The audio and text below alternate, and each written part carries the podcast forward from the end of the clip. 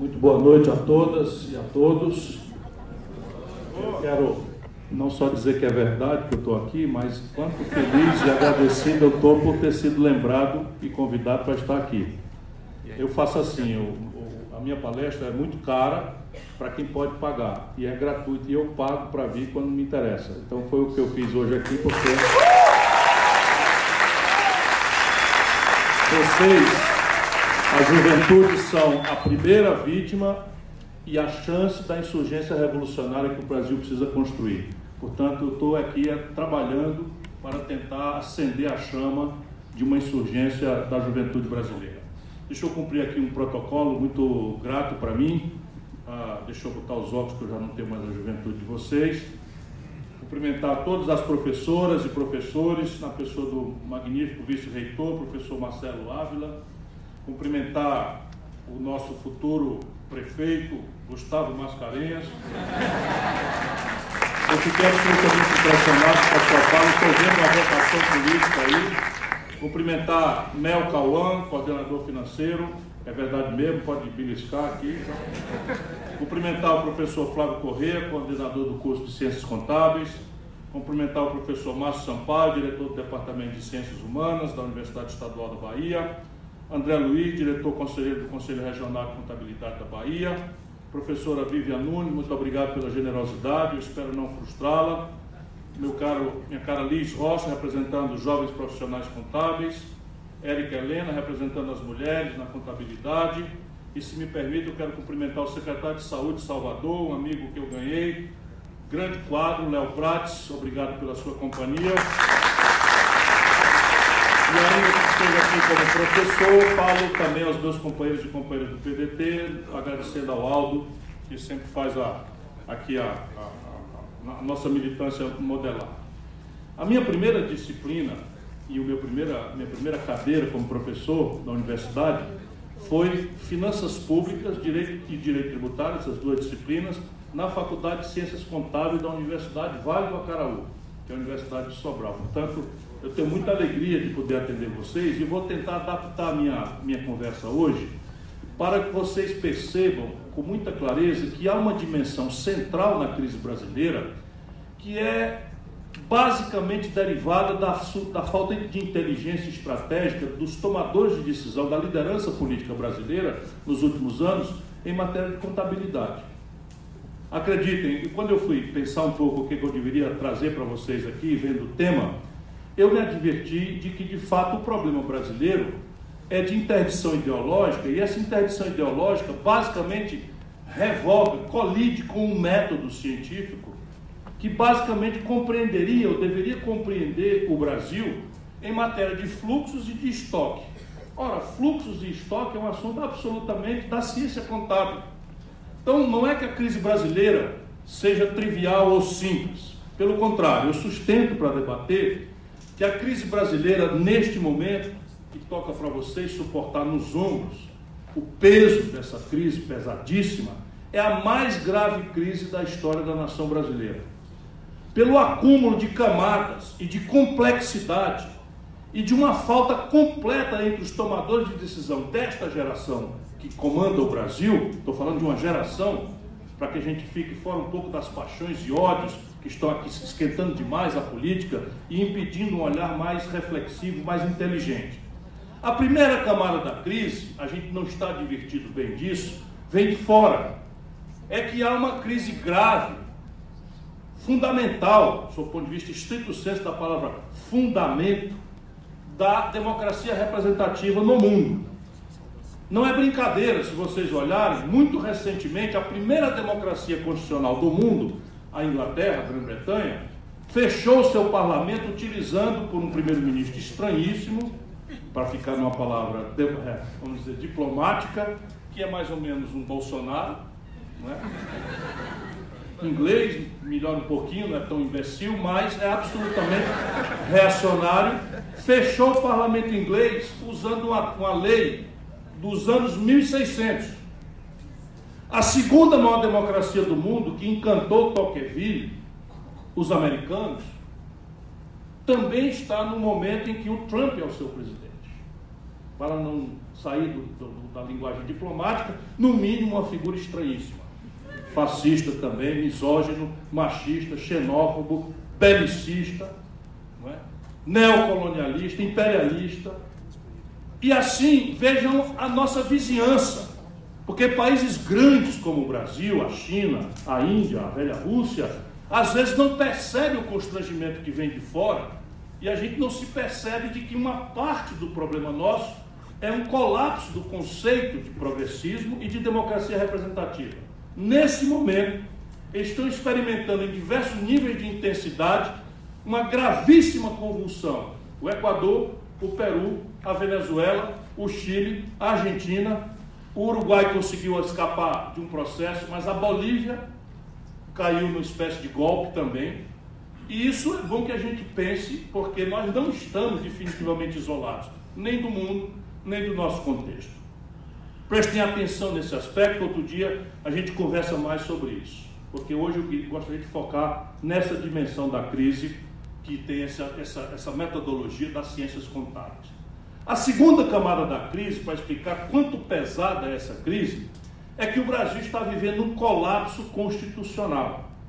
Este é um assunto de ciência política e do direito, mas nenhum brasileiro pode fazer de conta que não estamos experimentando um colapso da ordem constitucional em vigor no Brasil. O que, que aconteceu? Em 1988, boa parte de vocês não tinham nascido, eu já era ex-deputado duas vezes, prefeito de Fortaleza. Não é? em, eu comecei muito cedo. Em 1988, nós nos celebramos como uma grande social-democracia nós desenhamos uma Constituição extraordinariamente generosa, de um lado, no aspecto jurídico, institucional e político, afirmando a democracia, as liberdades, em antagonismo à noite da ditadura e do autoritarismo. Se vocês perceberem, este, esta grande celebração das liberdades, das franquias públicas, está em xeque por, pelo surto autoritário que cerca toda a, a sociedade civil brasileira. Não é por acaso, há um esforço de desmoralização da universidade, dos artistas, dos intelectuais. Há um esforço por quê? Porque o obscurantismo não sobrevive diante da luz da ciência e das artes. O obscurantismo não suporta a cultura. O obscurantismo só viceja na ignorância. E se vocês bem olharem, a premissa dos dirigentes brasileiros é a ignorância. É uma aposta de que o nosso povo é incapaz, ou seria incapaz, de ajuizar suas questões, seus problemas e de tomar parte num processo coletivo. Por isso, de um lado, nós caímos na apologia do culto à personalidade, como se um país de 210 milhões de pessoas precisasse seguir um homem, uma mulher, ou outro homem e se dispensar de refletir, de debater os problemas, a consciência dos valores e qual é a parte que toca para nós na construção do futuro que nós almejamos para superar a nossa grande perplexidade e o medo. Hoje, o maior conselheiro do autoritarismo é o medo. O nosso povo está procurando os tempos. Não é por outra razão, não. O Brasil sempre teve uma devoção ao sagrado. Eu estou na Bahia, estou no dia do Senhor do Bonfim. Mas esse entranhamento do amor ao sagrado com a politicagem fascista ou neofascista é uma novidade para nós brasileiros. E esta novidade só viceja com este casamento do medo com a ignorância. O medo, porque não é brinquedo, nasceu na favela, ou vai ser preso ou vai ser morto o garoto. O trabalhador brasileiro, os números, eu vou daqui a pouco a gente passar para a metodologia das ciências contábeis, os números são absolutamente chocantes. Mas o que eu estou dizendo é que a segunda camada da crise é que a Constituição de 88 desmoralizou-se entre nós. A minha geração celebrou esse pacto constitucional, comemorou com grande efusão e alegria, mas já não nos sentimos animados em defendê-la. E as jovens gerações considera a nossa Constituição ou uma abstração ou uma mentira. Por quê? Porque ela anuncia que todo brasileiro tem direito a um salário mínimo, a um valor equivalente às necessidades de uma família para comer, habitar, se vestir, se transportar, ter saúde, vírgula, e lazer. O Diese calcula o valor desse salário e chega perto de 4 mil reais. Nós estamos com o salário congelado em mil e poucos reais agora. Ela anuncia com grande generosidade, nós temos que defender isso, mas não entrega para o povo, isso é uma grande mentira, que todo brasileiro tem direito à saúde pública de qualidade, em qualquer nível de complexidade, sem nenhuma condicionalidade, pela generosidade do Sistema Único de Saúde. Vocês sabem qual é a opinião que o povo brasileiro tem sobre a saúde pública. Por mais esforço que se faça, e nós temos que defender o SUS, porque só quem viveu nos Estados Unidos, como eu, a, a, por uma tarefa acadêmica, sabe o que é não existir um sistema público de saúde. É ruim, mas acreditem, é completamente diferente do, do americano ser atropelado no meio da rua, com a perna, com a fratura exposta, você chega querendo chamar o SAMU, e ele diz, não, não chame não. Mas como não chama não? O cara com a fratura exposta ali, não, não chame não, porque custa 2 mil dólares, eu não tenho para pagar. E no Brasil, mal e porcamente, o anúncio oponível, inclusive com força judicial, de um sistema de saúde público, está aí, mas não entrega. E eu não vou comentar muito mais do que isso. Em cima dessa frustração e da falta de defesa, há uma usurpação do poder constituinte avançando na direção oposta ao pacto constitucional que permanece em vigor entre nós brasileiros. Porque a letra da Constituição deve ser uma expressão daquilo que entre os da sociedade, entre os comunitários, nós julgamos como aquilo que deve ser o regramento maior do país. Então veja, quando a gente consulta o povo e pergunta, a saúde é um problema individual, da família, das empresas ou do governo? 89% da população diz que é do governo. Quando a gente pergunta da responsabilidade pela educação, é da família, é do indivíduo, é das empresas ou é do poder público? 80 e tantos por cento da população brasileira afirmam que é o poder público. Quando a gente pergunta ao povo brasileiro e o desenvolvimento, a geração de emprego, a proteção da massa dos salários, as franquias inerentes ao direito do trabalho, isso é tarefa do individualismo, das famílias, das pessoas, das empresas, ou deve ser tarefa pública? 80 e tantos por cento do povo brasileiro afirmam que a tarefa é pública. Se especializarmos e perguntarmos ao povo brasileiro quem é o responsável pelo desenvolvimento do país. Não é que a gente dispense o papel dos indivíduos, das empresas, das famílias, mas sobe também para 80% que a responsabilidade maior por animar o desenvolvimento da nação é do Estado. E o que está sendo providenciado em Brasília, tudo coerentemente vai na direção oposta. Ou seja, essa é a segunda camada da crise. O país está sem Constituição, e um poder usurpador assentado no interesse estrangeiro e na especulação financeira do Baronato Nacional Brasileiro atentam contra a sorte constitucional ou pacto constitucional do país para inaugurar entre nós uma regra que vai na direção oposta àquilo que nós deveríamos ser, naquilo que é central. Já seria causa bastante para sentirmos o peso pesado dessa crise.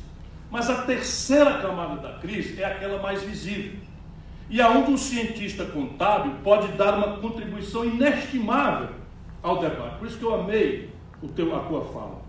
De fato, é preciso que vocês entendam bastante bem o papel social relevante, estratégico, que um profissional das ciências contábeis pode ter em iluminar o debate brasileiro.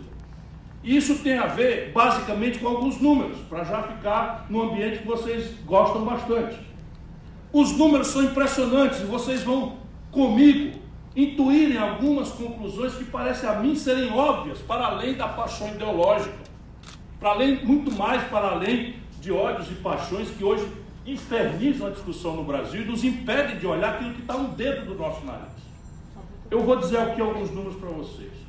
O Brasil, entre 1930, quando fizemos uma revolução, e 1980, aceleradamente entre 45 e 80, o Brasil cresceu 6,5% ao ano. Entre 1930 e 1980, o Brasil praticamente multiplicou por 100 a riqueza nacional. Por 100. De 1980 para cá, aquilo que era um crescimento de 6,5% ao ano, caiu para 2% ao ano. Cruzeiro do Sul que ilumina o nosso céu é o mesmo. O chão, né, que, que, que, o, que, que o 2 de julho né, tisnou de sangue, é o mesmo. Essa nossa gente contraditória, exuberante culturalmente, violenta às vezes, amorabilíssima e outras tantas, multiétnica, multireligiosa, é a mesma. Por que, que mudou se o Brasil crescia a 6,5% ao ano para passar a crescer dos anos 80 para cá 2% ao ano? A política. A compreensão estratégica com que nós manejamos nossas oportunidades, riscos e ameaças. Quer ver isso por outro ângulo? Em 1980, o Brasil representava 1% do comércio do mundo, que é um indicador de qual é o tamanho das economias relativamente aos, aos outras economias do mundo. Nessa mesma data, 1980, a China representava 1% do comércio do mundo, igual ao Brasil. Com uma diferença, o Brasil tinha 160 milhões de habitantes, a China já tinha mais de 800 milhões de habitantes. Portanto, relativamente, o Brasil era um país muito mais rico do que a China ontem, em 1980. O Brasil tirava um terço da sua riqueza, no ano 80, da indústria, que é quem paga os melhores salários, recolhe o maior volume de impostos, agrega tecnologia, agrega valor ao comércio exterior do país. Não existe nação desenvolvida sem cadeias produtivas complexas. É completamente vã a ilusão que está dominando hoje o Brasil, está incrivelmente no, no artigo do, do, do Fernando Haddad, meu amigo, na Folha de São Paulo, a ilusão de que o Brasil vai pagar o nosso modo moderno de vida com uma especialização produtiva que o mundo está nos constrangendo de um grande fornecedor de commodities agrícolas e minerais. Isto não existe essa possibilidade de você pagar chip, microeletrônica, mecatrônica, novos condutores, semicondutores, informática, telecomunicação, 5G, com milho, soja, petróleo bruto e minério de soja e, e, e, e minério de ferro in natura. Essa conta não fecha. E isso explica remotamente a estratégia do Brasil. Pois bem, a China, na época que o Brasil tinha um terço da sua riqueza tirada da indústria em 1980, a indústria brasileira era a soma da indústria da China, da Malásia, de Singapura, do Vietnã e ainda sobrava um tanto. Eles eram os tigres asiáticos. A nossa indústria era a soma deles todos. Pois bem, 80. Não estou falando do século XIX, não. Falando 80 agora. Né? Eu nasci em 57. Então eu já era taludinho, já estava me preparando para ser deputado em 82 a primeira vez. Era esse o Brasil que eu vi. Pois bem, hoje a China tem 16 vezes a produção brasileira sozinho. A China representa 12% do comércio do mundo, o Brasil continua representando 1%. E aquilo que era um terço da riqueza do Brasil, tirado da indústria, caiu para 11%. Era 33%, caiu para 11%, e vai do jeito que vai, vai cair de, de 9% ano que vem. Nos últimos 2015, 2018, portanto ainda antes do Bolsonaro, o Brasil fechou 23.500 indústrias. 23.500 indústrias foram fechadas no nosso país. O que, que aconteceu? O que está acontecendo? Porque repare, 80 era ditadura, 85 o populismo do Sarney, 89 é, o autoritarismo pretensamente moderno do Collor. Na sequência, o iluminismo pedante do Fernando Henrique, é a minha opinião, ninguém precisa concordar.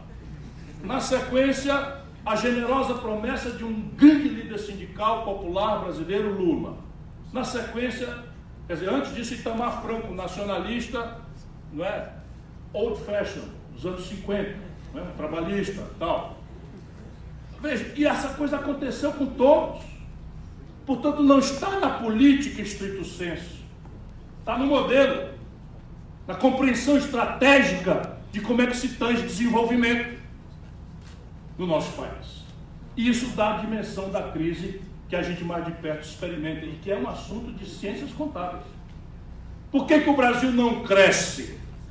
Eu tenho para mim que o Brasil não cresce porque os quatro motores que movimentam o crescimento econômico estão colapsados por problemas de estoque e de fluxo os quatro motores que ativam a, a economia estão colapsados E o debate político por essa, essa mistura de ignorância, com interdição ideológica, ódios, paixões, moralismo, de goela. Não é? Porque o discurso moral, agora apropriado por uma direita que atavicamente é pilantra e corrupta. O Bolsonaro é o homem da mamata, do carguinho e da roubalheira. Não se preocupe que eu não estou caluniando ninguém. Não estou caluniando ninguém. Eu conheço o Bolsonaro, ninguém é obrigado a conhecê-lo como eu. Fui colega dele, no mesmo corredor, assim, era o gabinete dele ali e eu aqui. Todo mundo sabia que o Bolsonaro tinha seis funcionários fantasmas que assinavam os recibos sem trabalhar e ele pegava o dinheiro e botava no bolso. O Queiroz, que vocês vão ouvir muito falar ainda, não foi cria do Flávio Bolsonaro. Queiroz trabalhava com, com, com o Bolsonaro quando o Flávio Bolsonaro estava nos coelhos. A filha do Queiroz era uma das seis funcionárias fantasmas. Era personal trainer no Rio de Janeiro, com 100% do horário ocupado, com treinando pessoas. Isso tudo, mas isso não é disso que eu vou falar. Estou falando só que o moralismo, misturado com interdição ideológica, culto à personalidade, apostando na ignorância do povo, não vai nos permitir ver aquilo que eu tento ajudar vocês a compreender que é um assunto de vós vocês, de ciências contábeis. Primeiro motor da ativação econômica. Este primeiro motor é responsável por 60% da atividade econômica brasileira quando ela cresce. Quando a riqueza brasileira cresce, 60% da razão de crescer é dado pelo consumo das famílias. Ninguém precisa ser economista brilhante para entender essa obviedade. Porque se as famílias consomem, o comércio vende mais. O comércio, para vender mais, contrata mais pessoas e encomenda mais da indústria. A indústria, com encomendas crescentes, contrata mais pessoas e encomenda mais da matéria-prima. Então é uma obviedade. E o consumo das famílias é produto de três condições, três pré-condições. A primeira, emprego. A segunda, renda. A terceira, crédito. Fora disso, não tem consumo das famílias. Como é que vão as coisas nessa área? O emprego no Brasil, a partir inclusive da aberração da reforma trabalhista. O emprego no Brasil, formal, está sumindo. Anotem os números. Desemprego aberto no Brasil, 13 milhões de pessoas em números redondos informalidade, nesta uberização da economia, a qual os cínicos da elite brasileira estão chamando de empreendedorismo. Empreendedorismo, que é o cidadão agarrado numa motocicleta ou numa, ou numa bicicleta de madrugada, correndo feito um doido para ser atropelado e morto, para ganhar cinco reais na entrega do, do iFood. Pois bem, sabe quantos brasileiros estão nessa? E o número é recorde histórico. 38 milhões e 800 mil pessoas. Pega 12 milhões, 13 milhões de abertamente desempregados e agrega 38,8 milhões de pessoas. E me responde como vai o emprego e a renda do povo. Eu digo para vocês: 50% do povo brasileiro, hoje, e isso está em declínio, está obrigado a viver com 413 reais por mês. Metade da nação brasileira está obrigado a viver com 413 reais. Daqui a pouco, na farra que vocês vão ter juízo, vai ser mais ou menos a conta média de cada 10 juntos, supondo que a cachaça vai rolar. Eu também sei como é que as coisas funcionam. Eu fui o organizador do primeiro Enem. Vocês estão no 33 o tempo passa. Então repare. Então o motor renda está colapsado. Motor emprego colapsado. Motor crédito. 65,3% das famílias brasileiras estão endividadas. E este número está crescente. Entre esse endividamento, 5 milhões de jovens que caíram no conto do FIES estão inadimplentes com 11 bilhões de reais e não têm a menor chance de pagar, estão somados aos 63 milhões de brasileiros que estão com o nome sujo no SPC. Recorde histórico e piorando. Então, o primeiro motor da economia, consumo das famílias, pela renda, pelo crédito e, pela, e, pela, e pela, pelo emprego, não vão acontecer. Segundo motor, o investimento empresarial. Aqui também dois problemas, que são muito simples de serem entendidos. A grande pergunta fica depois que eu fizer o diagnóstico. Mas hoje, o segundo motor, que é o investimento empresarial, está colapsado por duas razões. Razão número um, só em ordem de apresentação. Capacidade instalada ociosa da indústria brasileira se aproxima de um terço. É de 25% a 30%. O que é isso? O Brasil tem capacidade de produzir 100 geladeiras e só está produzindo 70. Porque não tem quem compra 100. Pergunta simples. Só o Paulo Guedes não quer ouvir. Ô Paulo Guedes, presta atenção. Se eu tenho capacidade de produzir 100 geladeiras, só estou dando conta de produzir 70 porque não tem quem vender, alguém vai investir para fazer outra fábrica de geladeira? Então, com capacidade instalada ociosa de um terço, não tem investimento. Mas há uma outra razão, irmã daquela das famílias, é que o empresariado brasileiro, e me preocupa mais gravemente o pequeno, está com o pior nível de endividamento da sua história. O problema é de ciências contábeis chegam a 1 trilhão e 400 bilhões de reais o passivo consolidado vencido do mundo empresarial privado brasileiro. 5 milhões e 500 mil pequenas empresas estão no Serasa, proscritas, banidas do crédito. Haverá investimento, se esse é o nível de endividamento empresarial, com um gravame que você também já mencionou, por isso que eu amei a, sua fala. O gravame é que no Brasil o governo há mais de 20 anos, isso é constrangedor e chocante, há mais de 20 anos, o governo brasileiro paga por um papel do rentismo, da especulação financeira, mais alto do que a rentabilidade média dos negócios da economia real. É assim, se tu tiver um roçado, se tu tiver um comércio, se tu tiver uma indústria, uma, uma locadora de veículos ou, ou uma agência de viagens, serviços, você tem um lucro médio de 5%, 7%. A rentabilidade dos, né, do, do, do papel, consistentemente no Brasil, é bem acima disso. Então a pergunta é: haverá investimento com esse nível de endividamento? E se eu não investindo, botar o dinheiro pouco que eu tiver no papel, eu ganho mais do que no negócio? Ou pior ainda, se eu não tendo dinheiro, como é o caso extenso da vida brasileira, como é que eu vou tomar dinheiro emprestado para botar num negócio cujo lucro vai ser menor do que o juro que eu vou ter que pagar para o banco. Isso é matéria de ciências contábeis. E nem o empresariado brasileiro está vendo porque ele tem uma esquizofrenia. Qual é a esquizofrenia? Ele está vendo no balcão dele que as coisas estão erradas, mas ele, na pessoa física, ele ganha na especulação financeira. Resultado, ele está pedindo ao poder político para estressar os outros custos incorrentes no ato de empreender dele. A saber, os custos de carregação do Estado, pede uma reforma tributária que desonere a atividade privada. E os custos do trabalho, diretos, reforma trabalhista, e indiretos, reforma da Previdência. Daí vem essa agenda.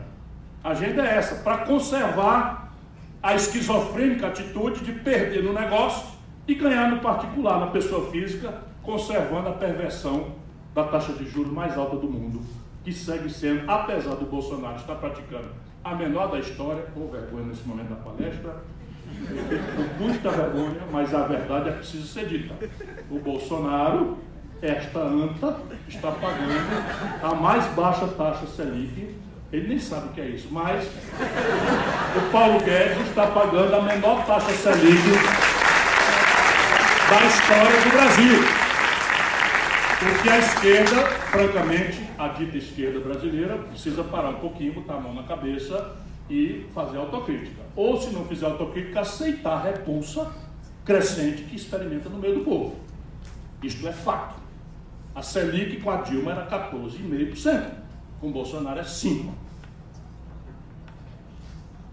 Isto é absolutamente constrangedor, mas ou a gente bota o dedo na ferida, espreme o tumor, bota o pulso para fora ou nós não vamos retomar o respeito e a confiabilidade que merecemos junto ao nosso povo. E esses malucos é que vão ganhar a batalha moral e intelectual entre nós. Terceiro motor, o investimento público.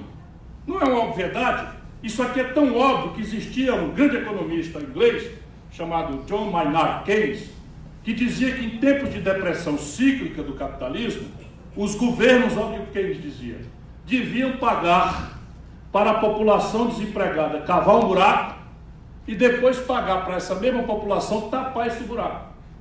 O que, que ele estava querendo dizer com essa metáfora simplificadora? É que em momentos de catatonia, de colapso do capitalismo, o setor público cumpre um papel absolutamente essencial, que é mais ou menos o desfibrilador do organismo moribundo. Não é? Você tem uma parada cardíaca, ou bota o desfibrilador e injeta adrenalina, ou daquela parada cardíaca o paciente pode não voltar mais. E é exatamente do que se trata. O Brasil está numa depressão econômica absolutamente única na nossa história. E nós estamos com o pior investimento público da história do Brasil. No ano passado, foi menos de 0,75% do PIB. Esse ano, para 2020, estão previstos no orçamento, ainda antes do contingenciamento e dos cortes, ridículos 16 bilhões de reais para o Brasil inteiro pelo ramo todo, para todas as funções e tarefas. Só para vocês terem uma ideia, Fortaleza, a cidade de Fortaleza, esse ano está investindo 2 bilhões de reais. O Ceará tem estimados 4 bilhões de reais para investimento. A União Federal Brasileira, o Brasil, 210 milhões de habitantes, estima investir 16 bilhões de reais. Só para vocês terem uma ideia, 24 mil obras públicas estão paradas, inconclusas, se deteriorando no Brasil. Coisas graves, centrais da, da logística do país e que estão se deteriorando. O investimento público é uma variável fiscal. E nós vamos voltar a isso, mas não tem o terceiro motor também. E o quarto motor, menos visível, mas este ano se revelará com toda a sua crueza, porque é filme velho, que as elites brasileiras fazem de conta que não querem aprender, que é o seguinte: o Brasil, quando chega nesses 2% de crescimento médio dos anos 80 para cá, tem uma trava que proíbe ele de crescer mais. E aí ele, ele cai de volta. Qual é? Quando a gente cresce 2%, cresce o consumo. Na hora que cresce o consumo, nós estamos nos desindustrializando. Então, cresceu o consumo e a indústria brasileira não tem mais participação relevante, todo mundo corre para consumir o importado. Resultado, explode a importação, que é paga com dólar, e o Brasil não tem crescentemente os dólares suficientes para pagar. Aí você tem uma crise no balanço de pagamentos porque se desvaloriza a moeda do Brasil, o real. Nós já estamos vendo isso acontecer. Sabe quantos bilhões de dólares fugiram do Brasil, inclusive da Bolsa de Valores? Vocês veem como a ilusão de ótica é grave. Os estrangeiros tiraram 47 bilhões de dólares do governo Bolsonaro para cá. Em um ano, 47 bilhões de dólares saíram do Brasil. E o Bolsonaro queimou quase 10% das reservas cambiais que o Brasil tem, que é uma espécie de caderneta de poupança em dólar, torrou 37 bilhões de dólares tentando segurar a, a, a proporção do, do real com o dólar, porque, e aí vocês são profissionais que são mais fáceis de explicar do que a maioria das pessoas. O valor da moeda tem a ver com o equilíbrio da conta em dólar. Então é a mesma coisa de banana no mercado de Salvador. Se tiver muita demanda por banana e pouca banana, o preço da banana tende a subir. Então eu tenho um buraco na conta muito grande em dólar e falta o dólar. Então o preço do dólar em real sobe. Só que quando o preço do real sobe, isso não é problema de quem joga no câmbio. Isso é problema de economia popular, mas isso não deixa o povo saber. Por que, que é um problema de economia popular? Porque modernamente, com a integração das economias, todos os preços relativos, mais cedo ou mais tarde, acompanham o dólar.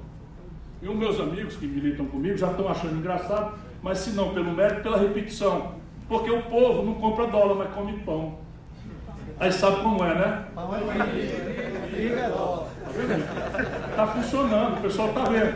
Pão é feito de trigo. E o Brasil não produz suficiência de trigo, tem que importar do estrangeiro. Importar do estrangeiro significa pagar com dólar. Então, se eu precisava, como é o caso, a Dilma tomou posse, a gente precisava de R$ 1,75 para comprar um dólar de trigo. Quando ela foi derrubada, a gente estava precisando de R$ reais para comprar um dólar de trigo. A sensação do povo é que perdeu metade da capacidade de, de consumo em comparação com o momento que a reelegeu. E aí vira ódio. Isso explica o que, que aconteceu no Brasil. Vocês verem a centralidade disso.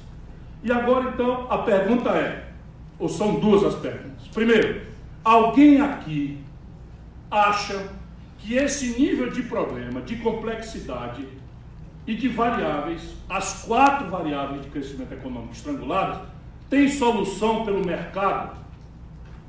Que o, o avulso aí do dia a dia, cada empresário fazendo o que quer e dá na cabeça, que é o individualismo, do neoliberalismo, que o mercado é que resolve isso, passa na cabeça de alguém raciocínio, não estou falando de interdição ideológica. Questão é, para esses quatro graves motores colapsados, o mercado tem condição de resolver? Ou, mais generosamente, é justo que a gente exija do mercado que ele resolva isso? Nenhuma chance. Zero chance. E aqui está a grande questão ideológica, que é onde a tragédia acontece. Como o debate não é científico, o debate não é inteligente, o debate é completamente picareta, do ponto intelectual, fica essa coisa que nós vamos fazer a agenda do bom moço internacional, vamos aviltar o custo do trabalho, vamos desonerar a folha de pagamento dos encargos previdenciários e o Brasil será reconhecido como um bom moço internacional, com a bênção do Donald Trump, nós vamos ser objeto de uma enxurrada de investimento. Não é essa o discurso oficial? Pronto, aqui a radiografia feita. Vai acontecer isso? Precisa se alguém ser consultor da Bloomberg? Isso não vai acontecer. Sabe por que, que não vai acontecer? Porque nunca aconteceu na história da humanidade. Nunca aconteceu na história da humanidade nenhum país, nenhumzinho sequer para dizer, não, pelo menos esse aqui é uma exceção. Não tem exceção. Nenhum país cresceu, sustentou seu desenvolvimento com base no dia dos outros. E tem um hoje que sustenta hoje, modernamente, sustenta os americanos. Eles não têm poupança, mas eles têm um negócio chamado dólar, que é basicamente um papel pintado de verde, no qual, por enquanto, o mundo aposta e confia. Por enquanto. Então a China tem 5 trilhões de dólares de reserva em dólar. O Brasil tem 360 bilhões de dólares em papel americano. A Alemanha tem 200 bilhões de dólares em papel americano. O japonês tem 300 bilhões de dólares em papel americano. Se o Brasil vai comprar uma picanha do Uruguai, nós trabalhamos em real, Uruguai em peso, mas a gente transaciona com dólar. Essa mamata vai acabar.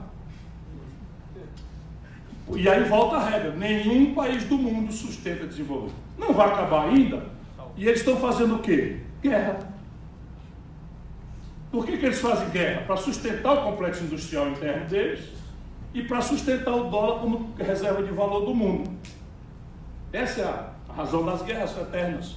O tempo todo fazendo guerra, porque enquanto não tiver paz econômica, a China não vai transformar o yuan numa reserva de valor, embora já esteja começando a transacionar entre ela e a Rússia, estão experimentando, transacionar em moeda em yuan, em rublo, etc. Mas antes que uma guerra internacional, uma terceira guerra mundial aconteça, os americanos ainda vão viver dessa mamata única, intransplantável, que é deter o padrão de troca internacional. Então a primeira resposta da pergunta é não, o individualismo, o mercado, o laissez-faire não tem capacidade, nem é justo, nem tem experiência antecedente no mundo que ele possa resolver o problema. Isso aqui é inteligência, não é ideologia. É assim, eu estou falando, não há nenhum país do mundo que tenha experimentado isso. Alguém pode agora me interromper e dizer assim, não é verdade, professor. Como é que tu disse para o professor? Professor, isso é um absurdo e tal. Pode dizer para mim, não tem problema. Só aqui, Singapura, tal, qualquer um. Paulo Guedes, manda alguém numa palestra minha, Paulo. Eles não mandam não, eles me ignoram. Porque é irrespondível. É irrespondível. A segunda razão que, que é essa, essa, essa é a primeira, que não funciona. A segunda razão é que a peculiaridade brasileira, os manuais de economia do Ocidente não conhecem. Os manuais de economia do Oriente não conhecem. Então, Paulo Guedes, um aluno medíocre de Chicago, leu mal e porcamente e parou de ler nos anos 80, e vem com aquilo, casca e tudo, para implantar um modelo que já está vencido entre nós. Só que se eu chego numa palestra em Oxford e eu digo que a taxa de juros no Brasil, para descontar um duplicata em Salvador, é de 42% ao ano, o cara pensa que é problema de tradução. Pardon me? 42% ao ano. Sabe quanto é na Inglaterra? Há 10 anos? 1,2% ao ano. Quem é que entende isso? Que nós concentramos, sob mão da governança de esquerda auto-referida, nós concentramos em apenas cinco bancos 85% de todas as transações financeiras do país. E esses cinco bancos jantam em São Paulo e combinam. Não tem competição, eles combinam. Sabe quanto é a receita de tarifa dos bancos brasileiros, que ninguém nem sabe? 45 bilhões de reais. A economia real brasileira toda em decadência e os bancos fizeram 120 bilhões de reais de lucro líquido no ano de 2019. Comércio quebrado, indústria quebrada, serviço quebrado, agricultura perdendo renda. De onde é que vem esse dinheiro? A gente é contador. Né? De onde é que vem o dinheiro? Partida dobrada, meu irmão. Chegou a pular, cadê o passivo? Né? Tem um ativo, né? Partida dobrada é, é muito antigo, né? Ainda é assim como você, né? E aí chegou 120 bilhões de lucro líquido. De onde é que saiu isso? Eu não precisava fazer a palestra, o líder de vocês já fez. Todo do dinheiro do povo brasileiro. Porque no Brasil, professor, o único lugar do mundo, o que o banco não aplicar, o saldo de caixa dele no fim da tarde, o governo remunera. Com zero risco e overnight. Ele tem o dinheiro de volta de manhã cedo. Se ele tiver uma oportunidade, uma pichincha, ele não entra. E isto aqui, o mercado, é o oposto. Qual é a presunção do mercado? Qual é a grande magia liberal? É que nós convertemos a humanidade de cidadania em consumidores. Então a felicidade não é mais um elemento subjetivo, não é mais na compaixão, não é mais no amor, na contemplação do belo, nem mesmo na veneração do sagrado, da paixão romântica, que era onde se buscava felicidade. Agora é quanto de uma expectativa de consumo dramaticamente excitada por uma comunicação globalizada, e é a única coisa que está globalizada, eu dou conta de praticar com a renda apertada que eu tenho. Ou seja, eu quero, para ser feliz, ter acesso ao bom, bonito e barato, sem qualquer outra ordem de consideração. Resultado prático, eu sou infeliz, essa é a infelicidade contemporânea da humanidade, especialmente dos jovens, e ao tentar, eu estou matando o planeta.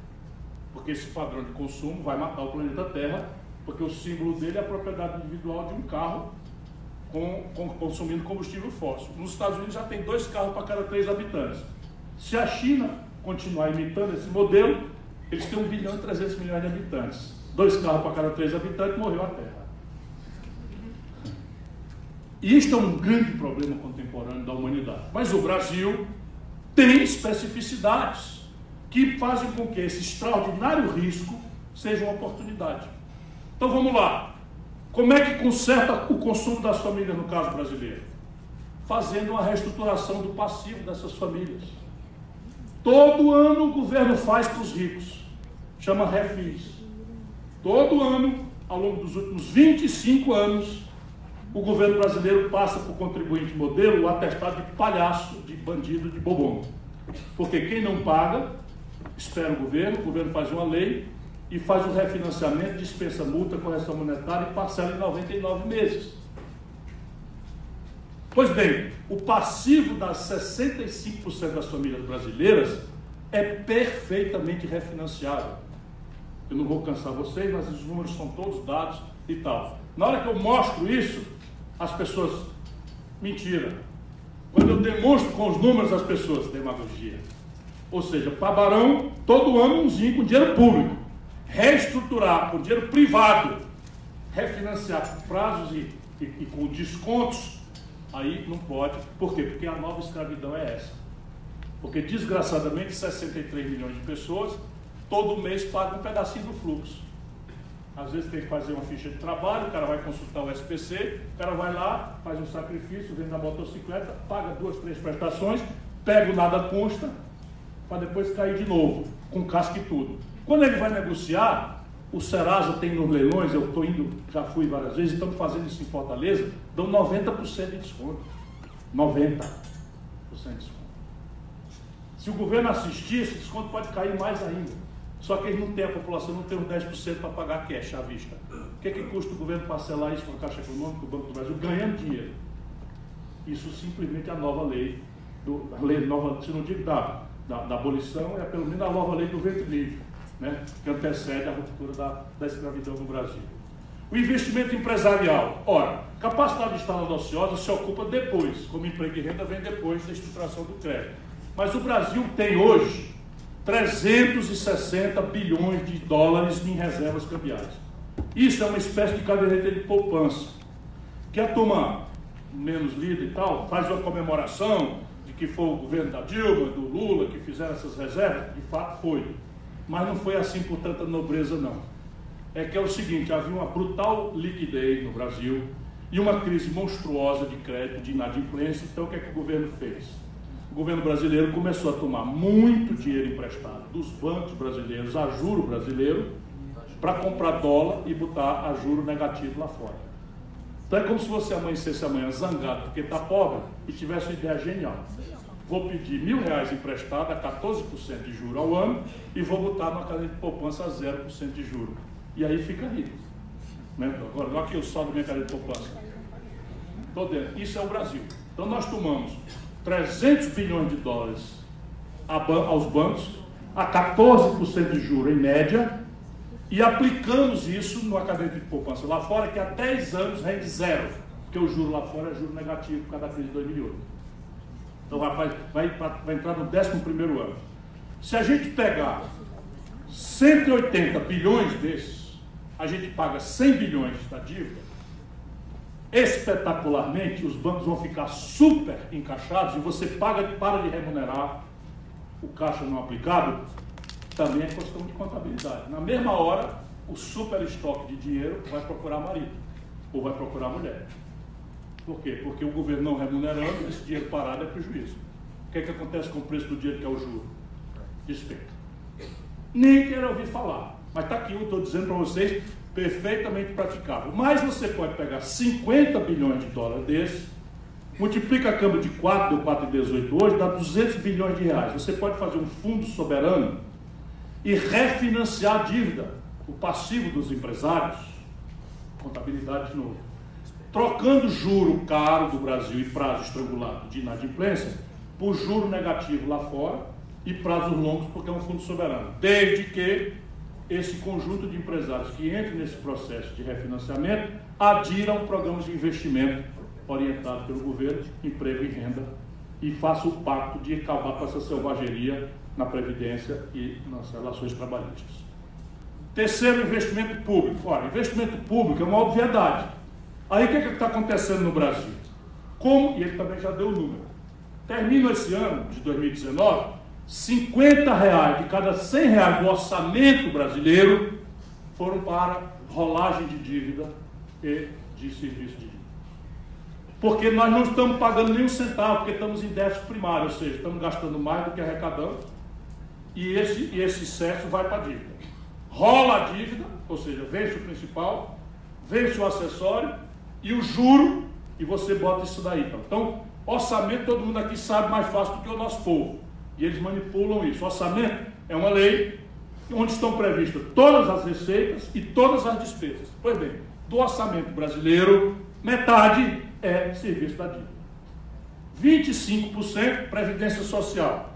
Só que na Previdência Social, você tem assim, entre os trabalhadores normais do regime geral de Previdência, o déficit por cabeça ano é de R$ 1.600, reitor o 10 por cabeça entre os trabalhadores do comércio, da construção civil, da agricultura, os trabalhadores brasileiros, é R$ 1.600 por cabeça por ano.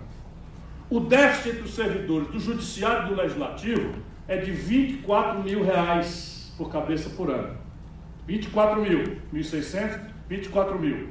Entre os militares, com todo respeito, mas é um número, o déficit por cabeça ano é de 126 mil reais que é que faz o Jair? Messias de vocês. O Jair senta 80% do custo da famigerada reforma da Previdência em cima dos trabalhadores que são R$ 1.600 por cabeça de déficit. E aumentem até 75% o salário dos generais, dos oficiais superiores. Ou seja, na reforma, ele distorceu mais gravemente os privilégios que há no Brasil. Estou falando para vocês, a reforma da Previdência, do jeito que foi feita, deu aos generais 75% de aumento. Não deu nem para os cabos e soldados, e praças, e, e sargentos, quebrando até um princípio de hierarquia que é base da organização militar, desmoralizando na tradição das Forças Armadas Brasileiras, porque esse governo tem 114 oficiais generais ocupando cargos superiores na administração. Esta é a ditadura militar. O, o Bolsonaro tem muito mais general no governo do que o general Gás, o general Figueiredo e o general Médici juntos. Para a gente não alimentar a ilusão de que existe algum estamento no Brasil que tem a verdade, a, o monopólio da decência e, e a tutela e tal. Tudo esses aí, todos entreguistas, porque estão entregando o Brasil aos americanos de graça. O negócio da Embraer não pode ser chamado de negócio, é negociata. Entregaram a Embraer para a Boeing que está falindo, para fechar. Entregaram a base de Alcântara. Entregaram cota de importação de trigo. Entregaram visto sem, unilateralmente. Qualquer pessoa de Salvador tem que ir no, no consulado, passar não sei quanto tempo, responder 50 perguntas para ver se pode ser visitado em Irlanda ou não. Os americanos podem vir. Quebrando o princípio da diplomacia internacional, que é a reciprocidade. E o Brasil não é um país que esteja desorganizando a Europa, que não pede visto ao Brasil. Por que, que os americanos querem ser mais do que a Europa?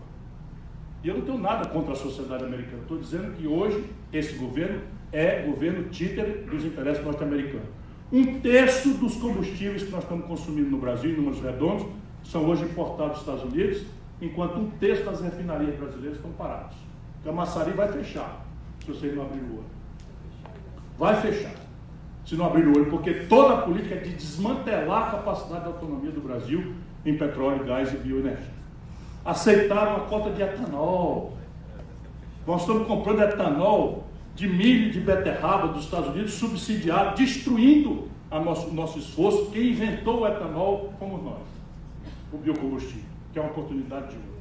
Então, repare, eu estou desenhando aqui alternativas e soluções, mas a premissa é a resposta daquela pergunta. Existe solução individual? Não. Essa solução exige um projeto. Existe condição do mercado individualmente, espontaneamente resolver? Não. Isso exige uma coordenação estratégica de um governo empoderado e lúcido, iluminado pelas ciências contábeis, porque trata-se de um problema de equilíbrio patrimonial, do ponto de vista das, dos grandes passivos, e de fluxo. E aí no fluxo tem condição? Vou dar para vocês aqui alguns exemplos que eu já estou descansando. Mas eu, eu, eu, eu, não faço disso aqui um, um discurso agradável, eu faço o esforço de repartir com os meus compatriotas a solução do Brasil. O Brasil é um. O nosso déficit público em bases correntes foi de 130 bilhões de reais se a gente não aceitar a mentira do Bolsonaro, que é contabilizar receitas once and for all como se fosse receita corrente. Deixa eu ver o que eu estou querendo dizer. Bolsonaro pegou 70 bilhões do BNDES, isso é que é pedalada fiscal, de capital que o Estado brasileiro botou no BNDES, descapitalizou o BNDES e botou na conta pública. Fazendo essa conta, e não tem dois BNDES, três BNDES para o ano que vem, para outro ano, para outro ano. É uma vez e acabou. Então, na, na falsação de barra, na marreta, eles terminam o ano com 80 bilhões de reais de déficit. Em bases correntes, o déficit brasileiro é pelo menos 130 bilhões de reais. Então, essa é a nossa tarefa: 130 bilhões de reais por ano. Então, veja bem: o Brasil é um de dois países do mundo que não cobra tributo sobre lucros e dividendos empresariais. Só o Brasil e a pequena Estônia, no leste da, da, da, da Europa. Se o Brasil cobrasse o que eu já cobrei quando ministro da Fazenda do Itamar, portanto, não é comunismo, não é uma expropriação, é uma coisa normal que o mundo inteiro faz. Na crise de 2008, os americanos aumentaram esse tributo. Se nós cobrarmos só o que eu já cobrei quando ministro, e o Fernando Henrique revogou, e os anos do petismo mantiveram revogado. Lucros e dividendos empresariais. O Brasil arrecada por ano 70 bi. Quanto era o buraco? 130. Vocês são contadores, não era 130 menos 70? Pela, pela, pela, pela matemática moderna, professor? Né? Eu preciso achar o resto do dinheiro. Eu achei 70 e 130, então falta 70. É isso? 60. 60. O Brasil dispensou de cobrar impostos devidos, que a classe média morre na fonte, salário do professor reitor, vem lá 27,5% e não tem nem direito de contratar um contador para fazer um planejamento tributário. É morre ele na fonte. E o povo trabalhador nem sabe. Mas quando faz uma ligação de um pré-pago, um diarista, dentro do ônibus aqui em Salvador, fazer, patrão, estou chegando atrasado porque teve uma confusão no terminal, 40% do custo dessa ligação é imposto. Indireto, que é o mais perverso dos tributos, foi bem. No Brasil, por uma série de políticas de clientelismo, sem contrapartida, sem coisa nenhuma, esse ano de crise, o Brasil dispensou 300 bilhões de reais de tributos devidos. Eu não estou falando de sonegação, não, é outra pancada. Estou falando do governo dispensou de cobrar. E eu dou um exemplo prático para vocês. Sabe essa localiza? Eles me odeiam. Eu gosto de dar o nome para as pessoas saberem que não é poesia. Pois bem, sabe essa localiza? Essa localiza é o seguinte: é dono dela um picareta chamado Salim Matar. Esse Salim Matar é o secretário de privatização do, do, do Bolsonaro. Esse homem anda pelo mundo afora a esculhambar o Brasil, para aviltar nosso patrimônio. E eu vi o Paulo Guedes dizendo na Câmara de Comércio Brasil Estados Unidos que o Salim Matar estava autorizado a vender até o Palácio do Planalto. Era uma, uma brincadeira, mas de muito mau gosto.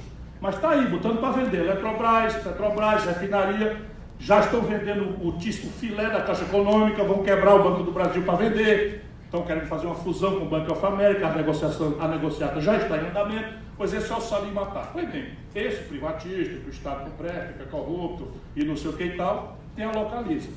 Ninguém sabe por que nem quando, infelizmente foi no governo de esquerda, o Salim Matar conseguiu comprar carro sem imposto. Manca. Então o Salim Matar vai numa, numa, numa, numa fábrica, de veículos, vamos pegar Ford aqui na Bahia, vai lá e compra um carro, não é com esporte, que é feito aqui. Vamos lá, eu conheci um carro que custava 44, ele tira por 32. Porque ele tira os impostos. Pega esse carro e aluga para um, uma pessoa Uber. Tudo subempregado dele. Ele entrega os carros dele para o cara rodar como Uber. Seis meses depois, ele deprecia esse carro que comprou por 32, para 25, 27, e bota para vender por 39. Porque o carro novo custa 44. E hoje o faturamento, eu sou caprichoso, estudioso, vou ver o faturamento. Faturamento da Localiza, que é uma empresa de locação de veículos, 60% é revenda de carro, sem pagar imposto. Pois bem, a soma dessas brincadeiras, que eu conheço todas, dá 300 bilhões de reais. Vamos supor que a gente amanheça muito generoso para resolver o problema do Brasil e deixa essa mamata 80% dela, enquanto a gente estuda melhor. Vamos cortar 20. Quanto é que deu? 20 vezes 300? Deu 60. Quanto é que eu estava ali devendo? Acabou o déficit, ó. Vocês perceberam? 70 bilhões em linha com as melhores práticas internacionais, cobrando, cobrando imposto sobre lucros e dividendos empresariais que o mundo inteiro cobra e cortar 20% das renúncias fiscais criteriosamente, só mamata, picaretagem de barão, eu zero déficit. Mas tem mais. Sabe esse cidadão que corre de moto para entregar a, a, pizza de madrugada e tal? Paga IPVA na motocicleta dele, ou então a guarda municipal recolhe. E ele não paga e vai para leilão no Detran. Os jatinhos, os iates, as lanchas aqui do, do, né, do, do aqui do, do Todos os Santos, não pagam. Sabiam disso? Não paga. A herança e doação, sabe quanto é o imposto sobre grandes heranças nos Estados Unidos? Epicentro do capitalismo, modelo dos liberais. Esse Paulo Guedes, se você, o, o, o Bolsonaro, se você chutar o saco do, do, do, do, Trump, vai atingir o maxilar dele. Vai ser de. Pois bem, os americanos são maravilhosos. Então, sabe quanto é o imposto lá, o Bolsonaro? 40%. Sabe quanto é que cobra no Brasil? Dos grandes? 4%. O Ceará cobra 8%. Faz 29 anos que nós não sabemos o que é déficit. No meu estado, faz 29 anos que a gente não sabe o que é desequilíbrio fiscal. Lá a gente cobra 8, não cobra mais por quê? Porque o teto da Constituição do Brasil, você não pode. Mas com o teto de 8, o Brasil cobra 4. Sabe quanto é que dá de arrecadação para isso? Mais 18 bi. Sabe quanto foi o corte das universidades? 8 bi. Duas vezes o corte e mais uma toga. Então vejam bem, o Brasil tem solução. O nosso problema é que o debate político está colapsado, faz uma aposta na ignorância, na prostração ideológica, na manipulação da religiosidade do povo e no culto à personalidade de lado a lado. Ora, mas isso tudo a gente pode remover com uma juventude que